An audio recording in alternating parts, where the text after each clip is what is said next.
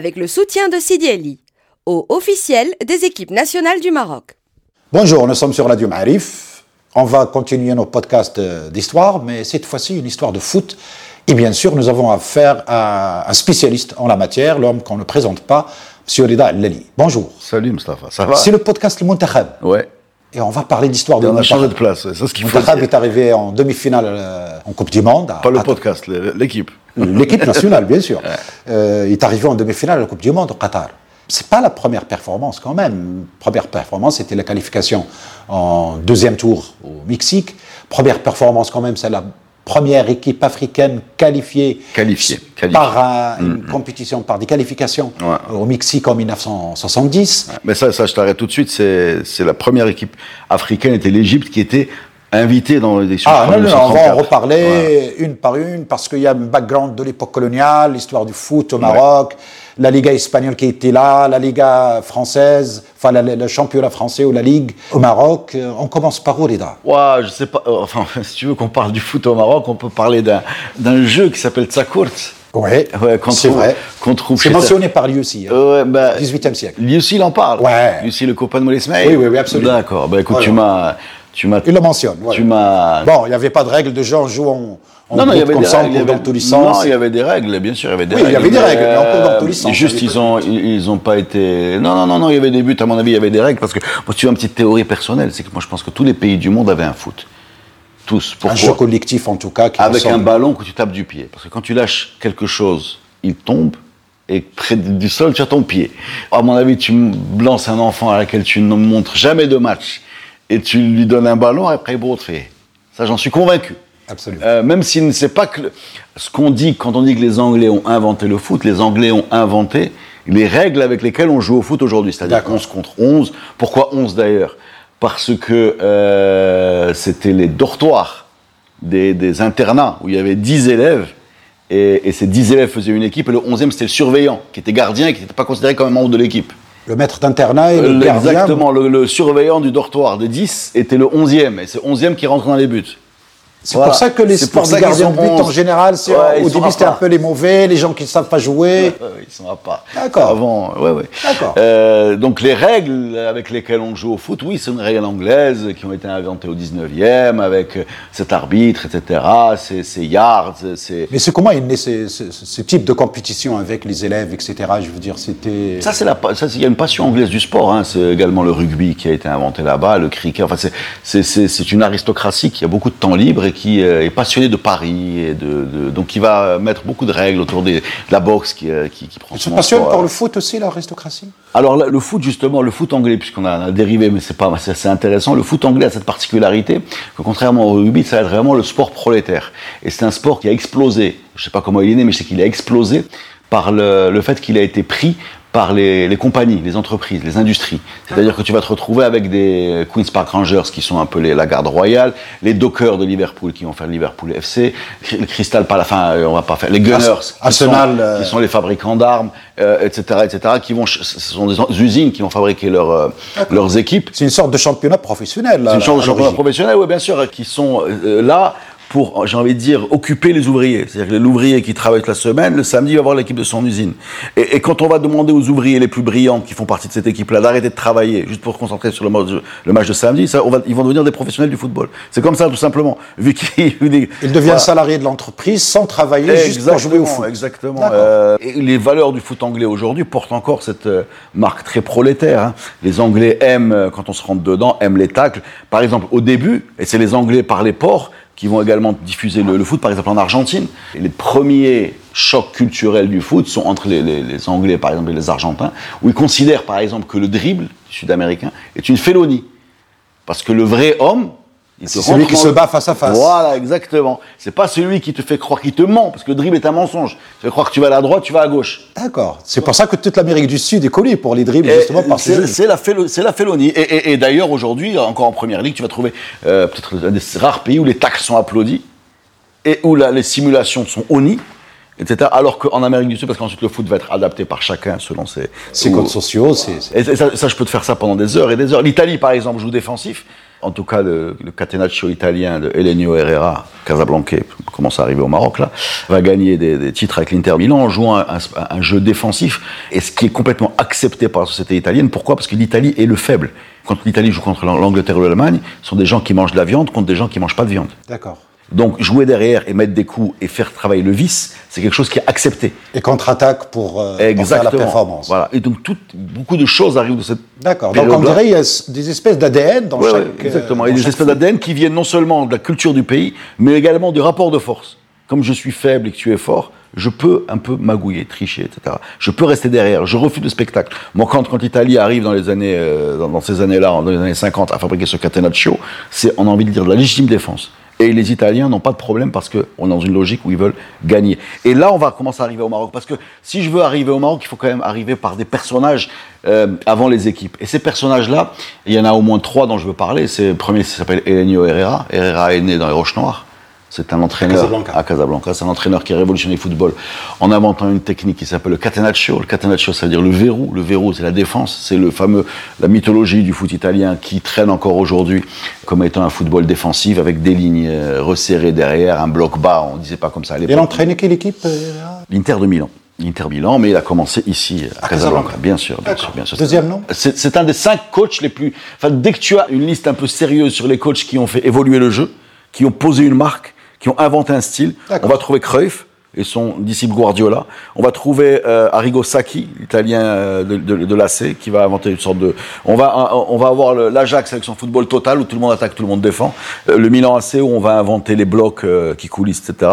on va parler de Guardiola, etc. Mais on va toujours parler d'Elenio Herrera comme étant l'inventeur du, du catenaccio. Donc il fait partie des théoriciens du foot. Je veux parler également d'un deuxième personnage, d'un deuxième personnage qui est peut-être le meilleur footballeur de sa génération, qui s'appelle Albi Bark. Absolument. Voilà, qui a. Euh... Il est né à Casablanca, là. Oui, oui, bien sûr. Il est, je, pense, je me demande s'il est pas né à Gadil, qui est venu à Casablanca jeune. Oui, il est originaire de Sud. Voilà, voilà. je, crois qu'il est venu jeune, mais bon, il a, il a explosé il a à Casablanca. Grandi à, à Casablanca. Bien sûr, dans, le football des rues. Ensuite, c'est ça l'a porté jusqu'au euh, l'Olympique de Marseille, euh, carrière interrompue par la guerre, la deuxième guerre mondiale. Ensuite, au, au De Madrid. De France, je crois. Et aujourd'hui, l'équipe de France, évidemment. Aujourd'hui, l'Atlético Madrid, si tu vas au, club, au Wanda Metropolitano, qui est le stade de l'Atlético Madrid, euh, il y a euh, des personnages mythiques et tu vas trouver Albi Mbarak parmi ces personnages mythiques, à côté de Fernando Torres, qui n'est pas l'indépendantiste de Tétouan, mais l'avant-centre de, de, de, Troisième joueur. Le troisième, le troisième aussi a inscrit autre marocain, en tout cas issu de cette terre-là, est né à Marrakech. Euh, il s'appelle Juste Fontaine et il a marqué 13 buts dans la Coupe du Monde 1958. Alors 13 buts, je voulais quand même vous signaler que les gars aujourd'hui, dans les meilleurs buteurs des Coupes du Monde, ils marquent 5, 6, Maradona c'est 6, 7, ça peut être, ça va rarement jusqu'à 10, 9, euh, encore moins 13. Alors on a beau expliquer... Donc il reste toujours euh, le recordman À ce jour, bien sûr, à ce jour, bien sûr. Il est décédé récemment, donc perd son âme. Allah c'est juste Fontaine, un Marrakchi, qui a joué à Casablanca, à l'Union Sportive, euh, à l'USM, qui était le club français de Casablanca. Donc ce que j'essaie de dire par là, c'est qu'au-delà de, de, quel tampon euh, nationaliste ou quel euh, je, Marcel Cerdan aussi est un, est un, un, un footballeur parce qu'il a joué on va en parler beaucoup au foot. Il préférait même le foot à la boxe qui était pour lui un sport un peu, Pourtant, peu brutal. enfin, mais je... il y avait plus d'argent à l'époque dans la boxe que dans le foot. Oui voilà justement j'allais dire il euh... faut le dire. Donc Armin Bark Elenio Herrera euh, Juste Fontaine tous ces gens là j'ai envie de dire montrent que ce terre là dont on parle au-delà de, des, des, drapeaux, des nations, des tampons avec lesquels tu joues, c'est une terre qui a vite vibré pour le sport et le ballon rond. Voilà. Le foot était populaire au Maroc avant même que l'équipe du Maroc, tel qu'on l'appelle, avant même que le Mounserrab n'existe, le foot était populaire au Maroc. Ouais. Voilà. Et le foot va devenir un instrument également du, du nationalisme marocain. Donc là, on va rentrer dans, dans un côté. Dans la période coloniale. Dans la période coloniale, sur l'histoire des compétitions, des championnats ou quelque chose comme ça. Comment, Alors, la période coloniale, comment ça se passait mieux euh. En sachant que, pardon, qu'on a une zone française, une zone espagnole au nord au sud. Je sais pas si. Bon, je connais un peu pour le nord, mais le sud, je crois qu'il n'y avait pas d'équipe, curieusement. Euh, les Espagnols n'ont pas focalisé là-dessus. Par contre, dans le nord, il y en avait. Côté français, et surtout Casablanca, bien alors, sûr, alors, la capitale. Je, je veux quand même, avant de rentrer là-dedans, euh, expliquer qu'on est quand même dans une, dans une zone où il y a beaucoup de fantasmes, peu de sources. Enfin, il y a des sources, mais il n'y a pas d'historien qui s'est vraiment intéressé à ça pour nous sortir des, des choses très précises. Donc, j'ai fait mes recherches, j'ai parlé avec beaucoup de monde, et ce que je veux raconter, c'est ce que je sais de bonne foi, mais il y a quand même, à mon avis, euh, comme dans beaucoup de zones de l'histoire, tu es bien placé pour le savoir, un, manque de travail qui a été fait, alors que c'est un sujet passionnant. Alors, la France, elle a fait une ligue française du Maroc spécifique Maroc. Exactement. Elle en a fait trois en Algérie. D'accord. Une en Espagne. Trois ligues. Oui, trois ligues algériennes. Peut-être il y avait beaucoup de. Peut-être qu'il y avait plus de clubs, peut-être parce que comme il y avait plus de Français, parce qu'au début c'est les Français qui, qui Oui. jouent, hein, voilà. Et une en Tunisie et une au Maroc. D'accord. Alors on va trouver des clubs créés par le protectorat, par les Français, qui contiennent des Français, comme les, les- les Olympiques, fameux Olympique Esfi, Olympique euh. Euh, L'USM, c'est parmi les plus vieux clubs. Hein, Ceux-là, c'est des clubs un peu euh, créés par le protectorat. L'Espagne va faire autre chose. L'Espagne, elle va pas créer une ligue euh, marocaine. Marocaine. Non, non. l'Espagne, elle va euh, prendre les clubs qui existent, parfois les créer et les lancer dans leur système espagnol. Donc le, le plus connu, c'est l'Atlético de Tetuan, qui joue en deuxième division espagnole, le- le Liga B aujourd'hui on dit, et qui va monter en Liga A, je crois que 52-53 ou 51-52, et qui va jouer la Liga comme euh, Saragosse, le Barça, le Real. Pendant une saison. Pendant une saison, qui va se terminer d'ailleurs par une relégation, elle fait une seule saison dans l'élite, par un 4-0 dans un stade à, à Tétouan qui s'appelle Seigneur Darmel déjà. Oui, Donc, il garde toujours le nom. il garde toujours le nom, voilà. Donc le nord du Maroc joue la Liga. D'accord. Dans cette différence. Avec euh, des clubs, bon, alors les clubs qu'on connaît, c'est l'Aleish, Mlilia bien sûr, euh, Tétouan, voilà, c'est les, c'est les équipes. euh, et, et pour rester sur Tétouan, un bon joueur de cette équipe s'appelle Abdeslam Hadri. J'allais poser la question, pardon. Cette équipe de Titouan, elle était euh, mixte, marocaine, des, des Marocains, des Espagnols. Oui, oui, tu trouves des noms marocains et le plus illustre, c'est celui d'Abdeslam Hadri qui est jeune à l'époque, qui est le fils d'un soldat franquiste, qui est mort au combat et qui a le statut de pupille de la nation. Abdeslam Hadri qui est connu sous le nom de, dans le foot marocain sous le nom de Znaya, parce qu'au lendemain de l'indépendance, il va être euh, convoqué, il n'y a pas d'autre façon de le dire, par les phares. Il va devenir militaire déjà. Et il aura une très bonne instruction. C'est un type euh, qui, a- parce que son statut de pupille de la nation lui donne accès à, à une instruction de très haut niveau. Il va intégrer l'équipe des phares. Il va être le premier capitaine de l'équipe du Maroc D'accord, de l'équipe nationale. nationale d'après l'indépendance. Voilà. Euh, ça fait partie de l'équipe des phares qui était constituée vraiment comme une mini-équipe nationale à l'époque. C'est-à-dire qu'ils ont fait le tour des clubs, et en particulier ils sont allés voir les clubs, euh, il y avait des, stars. Juste après l'indépendance, ce fameux Atlético de Tétouan, logiquement, s'appelle le Maghreb Tétouanais parce que l'indépendance était passée par là. Par contre, ils gardent les tenues, ils gardent le rouge et le blanc, et le short bleu, qui est un peu le, à ce jour, le- les couleurs de Tétouan. Donc ça, ça traduit vraiment tout- tout- toute la difficulté qu'on a à analyser cette période-là. C'est les mêmes, euh, presque, le- c'est pas exactement le même nom, c'est, ça a été parfois les mêmes joueurs, c'est les mêmes couleurs, euh, très difficile, très difficile. euh, Au Maroc centre, j'ai envie de dire, c'est encore plus compliqué parce que, alors les Marocains, eux, ils jouent carrément une ligue à part, c'est la Ligue du Maroc, où il y a les clubs français, j'en ai parlé, et à partir de, du WAC 1937, la création de clubs marocains. Euh, le WAC 37, le Raja 49, le MAS, Mouloudi Toujda, Mouloudi Toujda, le Maghreb Fessi, Raja, le. Donc dans le nom, tu as toujours les intentions. C'est des clubs qui sont créés pour porter les valeurs du nationalisme. Absolument. Et c'est des clubs qui sont tellement nationalistes, tous, hein, qu'ils n'ont même pas le nom de leur ville dans leur nom. Le Maghreb, le Fessi, il n'y a pas Fès dans le nom, c'est Mas, il n'y a pas F. Le Raja al-Bedawi, le Wydad n'a pas de Casablanca, c'est Ouais. Euh, Wydad, WAC, Athletic- Wydad- Athletic Club. Athletic Club, Oui, oui, c'est Raja Club Athletic. Ils vont même aller dans ce Athletic Club, Club Athletic vers l'Angleterre, tu vois. Ils, ils vont pas chercher le, le, le- Le- la, la modèle- validation, fra- ils vont chercher le modèle anglais. C'est quoi le, RCA du Raja? Raja Club Athletic. D'accord. Il n'y a pas le mot Casablanca normalement, ni chez Wydad. Non, mais, mais même à Fès, même si le Maghreb Fessi, on dit le Maghreb Fessi parce qu'on le connaît, Ouais. mais c'est MAS, M-A-S, Maghreb Association Sportive. Maroc, Mouloudi Toujda, né, alors né le jour du Mouloud de la fête euh, religieuse. Donc il y a toujours un côté soit euh, identitaire, religieux. Comment on en arrive là? On en arrive là par une poignée de, j'ai envie de dire, de notables Fessi de Casablanca qui demandent l'accès à la piscine. Pour aller vite, comme les Françaises n'ont pas envie que les- les, Oui, parce qu'il y avait une sorte de ségrégation, d'apartheid Voilà, non, on pas non là, voilà. écrit. Les Français n'acceptaient pas que les Marocains partagent leur lieu de loisirs, leur lieu de sortie. Parce qu'ils les regardent en maillot surtout, enfin pour aller simplement euh, plus loin, quoi. C'est pas acceptable. Donc ça commence par une histoire de piscine. Ça commence par une histoire de piscine et la première version du WAC est un club de water polo. D'accord. Parce qu'ils vont rentrer dans le trou. Ah, c'est des notables, hein, c'est des gens euh, Oui. notables faciles de Casablanca. C'est des gens qui vont rentrer, euh, qui vont regarder les textes et qui vont dire ils peuvent pas nous empêcher de faire des clubs de sport. Tu vois et donc ça va devenir le, le WAC water polo. Mais alors ils cassent, les Français insistent pour avoir, euh, parce qu'ils ont peur que ces clubs deviennent des mouvements nationalistes, ils insistent pour ne pas avoir des présidents qui soient musulmans, marocains musulmans. Voilà Interdit. interdit. Faut trouver les, premiers quel- clubs- les premiers présidents du WAC sont juifs. Premier présidents Marocains. Juste. Marocains. Oui, juste marocains. Pour euh, contourner cette. euh, Cette euh, loi. il y a d'autres clubs. Là, j'ai par exemple pris d'un président algérien, je pense, au début. D'accord. Et en fait, ça va pas marcher du tout leur euh, technique parce qu'effectivement, ça va devenir des instruments du nationalisme très très vite. Et le, le champion du Maroc à cette époque-là, du Maroc français, pas du Maroc Nord, du Maroc français, se limite beaucoup à l'USM, le club français, contre le WAC, le club marocain. Voilà. Ça se termine toujours la compétition pour le championnat. les clubs marocains vont pousser le WAC et les clubs français vont pousser. Là, on va imaginer le public, les Français, les Marocains, On face à va face. surtout imaginer des scores fleuves quand le WAC joue contre un club français ou quand l'USM joue contre un club. euh, voilà. Et ce qui est encore drôle, c'est encore là, une fois qu'on voit la- toute la complexité de l'analyse de cette période-là, c'est que l'USM va être absorbé par le WAC après l'indépendance. Voilà. D'accord. Euh, L'USM qui a revanche? L'USM où a joué euh, Albi Mbarak par exemple, etc. Voilà. Donc et dans cette euh, ligue un peu bizarre, euh, dans cette ligue française qui est pas du tout bizarre, il y a une équipe, une équipe du Maroc qui va naître, qui est une équipe du Maroc, émanation de la ligue française du Maroc. Alors je voudrais bien te parler d'un match très important parce qu'il touche des sujets que tu connais bien, qui a eu lieu en 1941, j'ai pas la date exacte, entre une équipe de France. Alors là, on est sous Vichy. Euh, la France de Vichy, La d'accord France de Vichy. Donc les nazis ont occupé Paris. Euh, la France a un gouvernement euh, Vichy, du la maréchal Pétain. Ouais. Voilà, donc qui est euh, le gouvernement nazi en fait. Ouais, ouais, fasciste. Oui, oui, c'est connu, voilà. ouais, ouais. Euh, et, et, et, et pour monter un peu le moral, pour montrer que la France est toujours triomphante, il y a Pour montrer que la France, même si elle a perdu, il est toujours là, debout. Ils vont fabriquer une. ils- Fort. Ils vont prendre l'équipe nationale, ils vont faire un tour de l'Afrique du Nord, et ils vont venir au Maroc jouer contre l'équipe du Maroc. On fabrique une équipe du Maroc, là, pour Oui, oui, non, parce y a- elle, elle existe cette équipe du Maroc. Cette équipe du Maroc, c'est l'équipe de la Ligue du Maroc, en fait. C'est l'équipe de la Ligue du Maroc. voilà. Et alors? Et dans cette équipe de la Ligue du Maroc, la, la ligne d'attaque est extraordinaire. Elle est constituée par Marcel Cerdan et l'Arbi Mbarak. Pourquoi l'Arbi Marcel Cerdan, Oui, monsieur. le boxeur. Oui, monsieur. Jouait au foot? Oui, monsieur. Et joue au foot et très bien. Et peut-être, euh, j'insiste, qu'il aimait beaucoup plus le foot que le. Et Martial Cerdan a joué pour l'équipe du Maroc contre une équipe de France. Bien sûr. Euh, Il a même fait une passe décisive, paraît-il, à l'Arbi Mbarak parce que le, le- le score final est de 1 partout. Voilà. eh ben, Voilà. Et ça s'est passé, j'insiste, en avril 1941.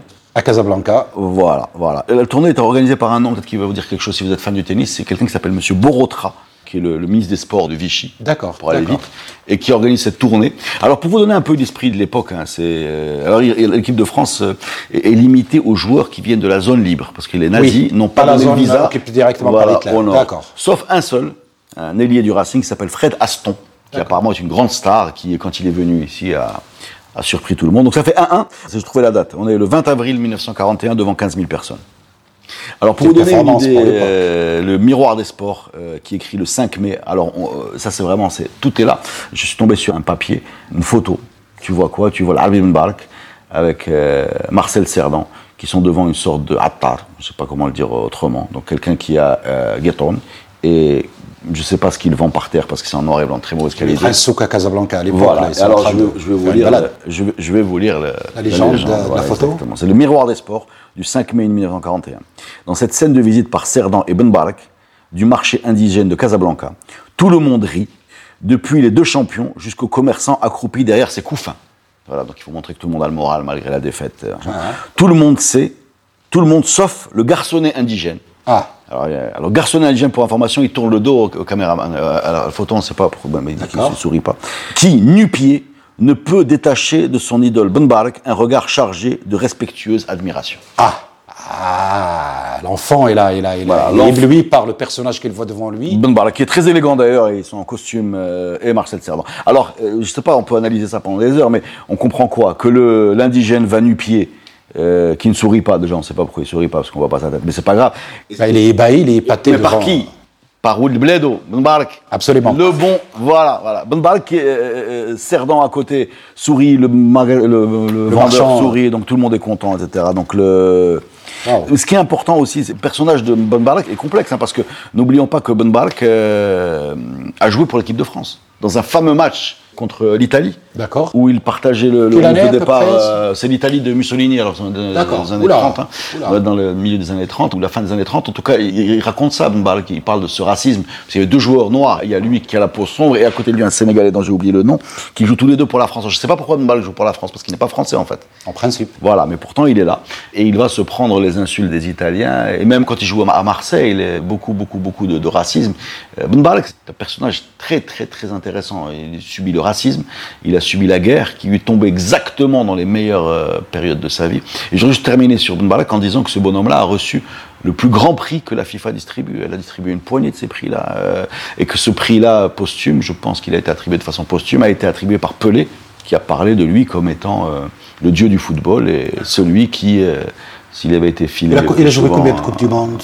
Ben Barak n'a pas joué de Coupe du Monde. Jamais. Parce que que les fois, compétitions avec l'équipe nationale euh, française. française. Eh oui, mais parce que justement, ses meilleures années sont celles de la guerre. Il n'y avait pas de Coupe du Monde. Voilà. Donc il n'y avait, pas de compétition. c'est un, personnage intéressant. Donc voilà, pour revenir à, notre Mountsakab dont on parle, on a cette équipe de la Ligue euh, française du Maroc qui a joué contre la France en... C'est la seule fois où on a une équipe comme ça nationale fabriquée pour la circonstance euh, durant la période coloniale. On n'a pas réuni euh, des joueurs comme ça pour une autre occasion. À ma connaissance, j'ai jamais rencontré d'informations là-dessus, mais j'imagine c'est la suite, on va la voir avec l'indépendance et la constitution des équipes marocaines, d'un championnat marocain et de l'équipe non, écoute, la Ligue française d'Afrique du Nord, si vous voulez avoir une meilleure explication, le Maroc, n'est pas une partie de la France, c'est un protectorat. Mais la Ligue française d'Afrique du Nord, c'est comme une Ligue régionale française. C'est comme la Ligue d'Alsace. Donc tu vas trouver une sélection alsacienne si tu veux, sans vouloir dire que tu peux trouver comme ça une sélection marocaine qui sont les meilleurs joueurs qui vont jouer dans cette. Dans cette voilà. Mais en vérité, son highlight, c'est ce match contre l'équipe de France. Ça va booster même les, comment dirais-je, les Marocains s'intéressent au foot, et puis les clubs, et la création, etc. Oui, non, de toute façon, les Marocains ont très vite compris la, puissance du sport, euh, soit euh, la popularité du sport, soit également la portée politique. On a parlé de la création des clubs. Il faut parler surtout de la création, après l'indépendance, de cette équipe nationale, la FRMF, l'équipe nationale maintenant évidemment, et l'émanation de la FRMF, et de ces matchs qui vont être joués contre l'équipe du FLN, l'équipe du FLN qui est également un instrument de nationalisme algérien euh, qui est installé en Tunisie, qui va servir de porte-drapeau sportif de, la volonté algérienne de se débarrasser de la présence française. Il faut rappeler que le Maroc est indépendant en 56 et l'Algérie en 62. Donc entre les deux, on a un Maroc indépendant et une Tunisie indépendante. c'est pour ça que l'équipe du FLN est basée en Tunisie. Tout à fait. Voilà. Et le Maroc va. Alors cette équipe du FLN va jouer évidemment beaucoup contre des équipes du bloc de l'Est pour des sympathies politiques.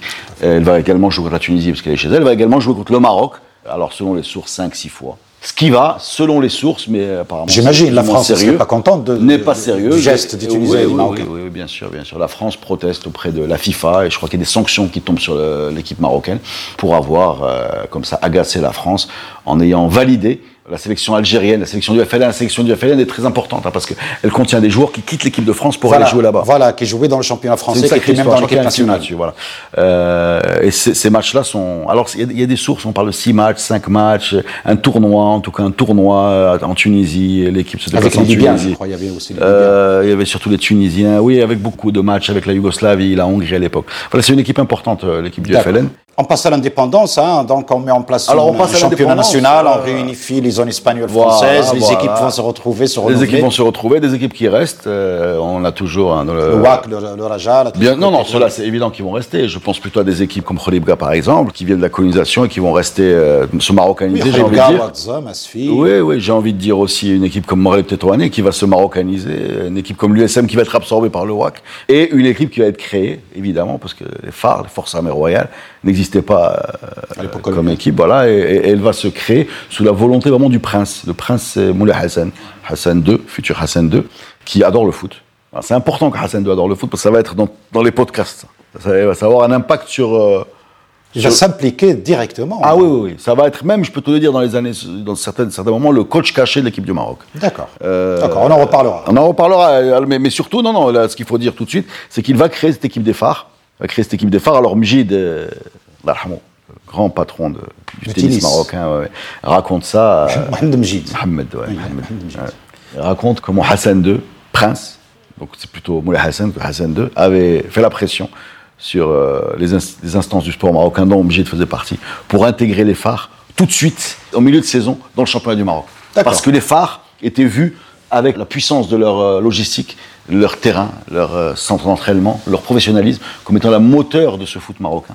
Et Zneya, le jeune euh, Qui jouait avec l'Atlético. Exactement. Va être convoqué, devenir militaire et venir jouer à Rabat avec les phares. Ce qui est drôle, si vous voulez bien comprendre de quelle période on parle, c'est que Zneya, va être le premier capitaine de l'équipe du Maroc. Je pense que c'est une défaite 4-0 contre la Yougoslavie, la première sortie de l'équipe du Maroc, avec Znei, avec le brassard. Mais on a envie de dire à l'époque, les résultats sont secondaires par rapport à l'importance d'avoir une équipe qui joue dans du vert et du rouge, qui ne joue plus comme une ligue française, mais comme une ligue marocaine. Et ce Znei, pour vous dire de quel monde on est, il va faire quelques matchs, il va faire une belle carrière avec les phares, mais il va vite arrêter le, le foot parce qu'il a peur que ça mette en danger sa carrière militaire. Voilà. Il est en pleine forme. Enfin, je l'ai rencontré pas À quel moment on commence l'équipe nationale pour passer aux compétitions? Parce que j'imagine on est en 1956, donc on relance le championnat. En 58, le Maroc n'est pas inscrit aux éliminatoires de la Coupe du Monde, celle où le fameux Juste Fontaine marque 13 buts. Euh, d'ailleurs, en, 58, en 58, il n'y a que deux ou trois équipes qui, africaines qui sont euh, qualifiées. Indépendantes, hein, il n'y a que l'Égypte. Mais alors, les équipes qualifiées sont euh, les équipes non, même pas qualifiées, qui s'inscrivent aux qualifications hein, africaines sont le Soudan et l'Égypte. D'accord. Voilà, c'est toujours même pas la Libye qui était indépendante, alors, ce qui est drôle, qui était si indépendante. Les éliminatoires 58, ça c'est drôle parce que quand tu vas regarder les éliminatoires, c'est grotesque. Ils sont match annulé après match annulé à cause de problèmes de visa, problèmes de transport, problèmes de, de boycott, de voilà, on est dans un monde. Euh, boycott. oui, oui, beaucoup de boycott. Boycott des forfaits et des problèmes de visa, voilà, pour, euh, pour ces équipes-là. Et en fait, donc, pour teaser sur ce qui va se passer, la première. 62, euh, je crois, voilà, le Maroc coupe du monde suivante. À la Coupe du Monde 1962, qui va avoir lieu au Chili. Et c'est là, j'ai envie de dire, en ce 12 novembre 1961, que le Maroc tombe amoureux de la Coupe du Monde, mais ça c'est le podcast d'après. Merci Rida Allali. À la prochaine les amis, merci.